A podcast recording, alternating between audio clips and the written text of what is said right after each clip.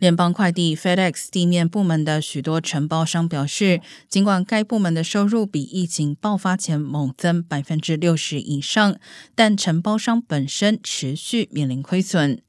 根据德意志银行估计，燃料成本、卡车成本和司机工资的上涨，导致多达百分之三十的 FedEx 承包商亏损，并因此向该公司施压，要求增加酬劳。否则将在黑色星期五之前停止递送业务。FedEx 地面运输的服务依赖六千多家承包商来递送包裹，每个承包商又有几十位甚至上百位司机。